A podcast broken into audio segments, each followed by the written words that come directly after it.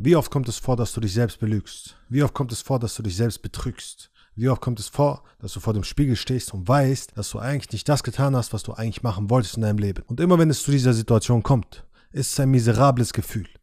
Ein Gefühl, in dem wir verdammt nochmal nicht sein wollen. Und was wir immer wieder versuchen, ist dieses Gefühl so gut wie möglich zu vermeiden, nur um dann wieder zu merken, dass wir wieder in dieser Situation landen und wieder an diesem Punkt sind. Die Frage ist also, wie schaffen wir es endlich, endgültig aus diesem Teufelskreis rauszukommen, sodass wir nicht mehr vor dem Spiegel stehen und uns fragen, wieso stehe ich dann überhaupt noch auf, wenn ich eh alles vermassel, wenn sowieso alles schief läuft. Und wie kommt es überhaupt dazu, dass es so ist? Die Antwort ist dein Ego. Und auf Instagram mache ich regelmäßig Fragerunde. Das heißt also, wenn du Fragen beantwortet bekommen willst, sei auf jeden Fall unbedingt bei Instagram. Der Link ist unten dazu. Und in diesen Fragerunden hat jemand gefragt, wie bezwinge ich mein Ego? Nicht nur eine Person, ja, es wird oft gefragt, wie bezwinge ich mein Ego? Wie bekämpfe ich mein Ego? Wie kriege ich es endlich weg? Weil das Ego ist das, was dafür sorgt, dass du immer auf der Stelle trittst und nicht vorankommst. Wieso aber macht es das? Und wie kannst du das Ganze verändern? Es ist erstmal extrem wichtig, dass du verstehst, was dein Ego ist und wie es funktioniert. Wie sagt man so schön? Halte deine Freunde sehr nah, aber halte deine Feinde noch näher. Das heißt also, wenn du deinen Feind nicht kennst, wirst du ihn nicht bezwingen können. Du musst ganz genau wissen, was für eine Strategie dein Feind, dein Gegner hat. Und dein Ego arbeitet folgendermaßen. Es will, dass du es als Gegner siehst. Das ist das, was dein Ego will. Dein Ego will, dass du dagegen kämpfst. Denn wenn du dagegen kämpfst, bist du nicht besser als das Ego. Denn wer kämpft, ist feindlich gesinnt, ist negativ und versucht die ganze Zeit etwas zu erzwingen. Doch bevor wir weiter darauf eingehen, lass uns zurückreisen in die Vergangenheit und versuchen herauszufinden, was das Ego überhaupt ist. Denn das Ego ist eine falsche Version von dir. Es ist, es ist eine Version von dir, die dir versucht zu erzählen und vorzugaukeln, wer du wirklich bist. Als du geboren wurdest, warst du wie Ton. Und mit der Zeit wurde diese Erde zusammengefügt und geformt von bestimmten Menschen, deinen Eltern, deinem Umfeld. Und als diese Erde, dieser Ton geformt wurde irgendwann, kam der Punkt, wo du eine Form angenommen hast. Und jetzt hast du extrem große Angst, diese Form zu zerbrechen. Denn du glaubst, wenn diese Form zerbricht, hast du kein Existenzrecht mehr. Dann bist du nicht mehr wertvoll. Dann bist du nicht mehr genug und all das. Aber das da ist dein Ego. Und dein Ego versucht dir die ganze Zeit zu erklären und zu erzählen, dass du diese Form bist, dass du diese Figur bist. Aber du bist nicht diese Form. Du bist diese Erde. Und du bist derjenige, der diese Erde formt. Das heißt, solange du glaubst, dass du diese Form bist, ja, die Figur sozusagen, wirst du leiden. Weil wenn du glaubst, dass du diese Form bist und glaubst, dass du diese Form hast und besitzt, wirst du auch immer Angst haben, diese Form zu verlieren. Bedeutet, wenn du glaubst, dass du dein Name bist, deine Identität sozusagen, deine, deine Herkunft, dein, dein Geburtsort, dein, deine Hautfarbe, dein, egal was es ist, solange du glaubst, dass du all das bist, wirst du merken, dass du die Angst haben wirst, all das zu verlieren. Denn jedes Mal, wenn du glaubst, dass du etwas besitzt, in Beziehungen ist es genauso, jedes Mal, wenn du glaubst, dass du etwas besitzt, hast du automatisch auch die Angst, es zu verlieren. Und dadurch bist du pure Angst. Das heißt, das Ego sagt dir, hör zu, Du bist dein Name. Du bist deine Identität. Du bist deine Herkunft. Du bist all das. Sei das. Denn dann bist du wichtig. Hast du nicht Angst, das zu verlieren? Und warum macht das Ego das? Macht es das, weil es böse ist?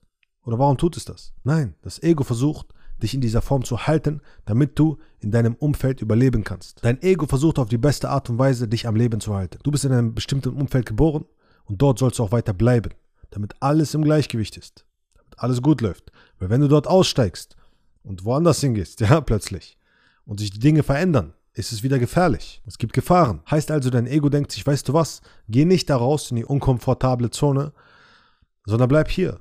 Bleib im Komfortablen, da wo alles gut und recht und bekannt ist. Schiffe sind auch am sichersten in ihrem Hafen, aber dazu wurden sie nicht gebaut. Das heißt also, es gab eine Zeit, wo wir Menschen gut darin waren, einfach da zu bleiben, wo wir sind und es gereicht hat. Es hat gereicht, weil wir bei, bei unseren Familie waren, mit ihnen zusammen gelebt haben, ein Feuer hatten, gejagt haben und, und, und das Ganze nach Hause gebracht haben und unser Rudel hatten und all das. Das hat irgendwann gereicht. Aber wir haben uns geistig weiterentwickelt. Das heißt also, wir sind inzwischen viel, viel smarter, bewusster geworden über alles. Heißt, wir können weit über uns selbst hinausdenken. Und dadurch haben wir jetzt einen Konflikt unser altes Ich, unsere alten Instinkte und all das, sowie unser neues Ich, unser neuer Geist, unsere Entfaltungsmöglichkeiten kollidieren. Und weil diese beiden kollidieren, haben wir hier Reibung. Und diese Reibung gilt es aufzulösen.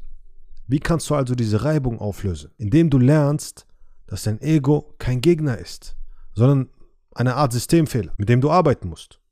Wenn, wenn du äh, einen Windows-Computer hast und immer wieder Fehler und Viren drauf hast und so weiter, dann musst du eben auch damit arbeiten. Dann installierst du dir Antivirus, versuchst du die Viren loszuwerden und all das. Aber du ärgerst dich nicht dagegen und erschaffst einen anderen Virus, der dagegen kämpft. Du erschaffst kein Virus gegen ein Virus, sondern du versuchst, diese Dinge aufzulösen, die Ursachen zu finden, da das Ganze loszuwerden, hier was loszuwerden. Und was passiert? Das System funktioniert wieder. Oder du machst einen Neustart, einen kompletten Reboot sozusagen. Ja, das kannst du ebenfalls machen bei dir, indem du all die Dinge loslässt, die deine Identität sind. Bedeutet also, du musst dir einfach im Klaren darüber sein, solange du gegen dein Ego kämpfen wirst, wird es weiter bestehen bleiben. Wenn du aber einsiehst, dass es für dich arbeiten kann, mit dir arbeiten kann, indem du es als einen kleinen Error drin siehst in deinem System, wirst du keine Probleme haben. Denn wenn mein Ego mir morgens nicht sagen würde, ey Isa, bleib doch liegen, du brauchst nicht aufzustehen, lass es dir doch gut gehen.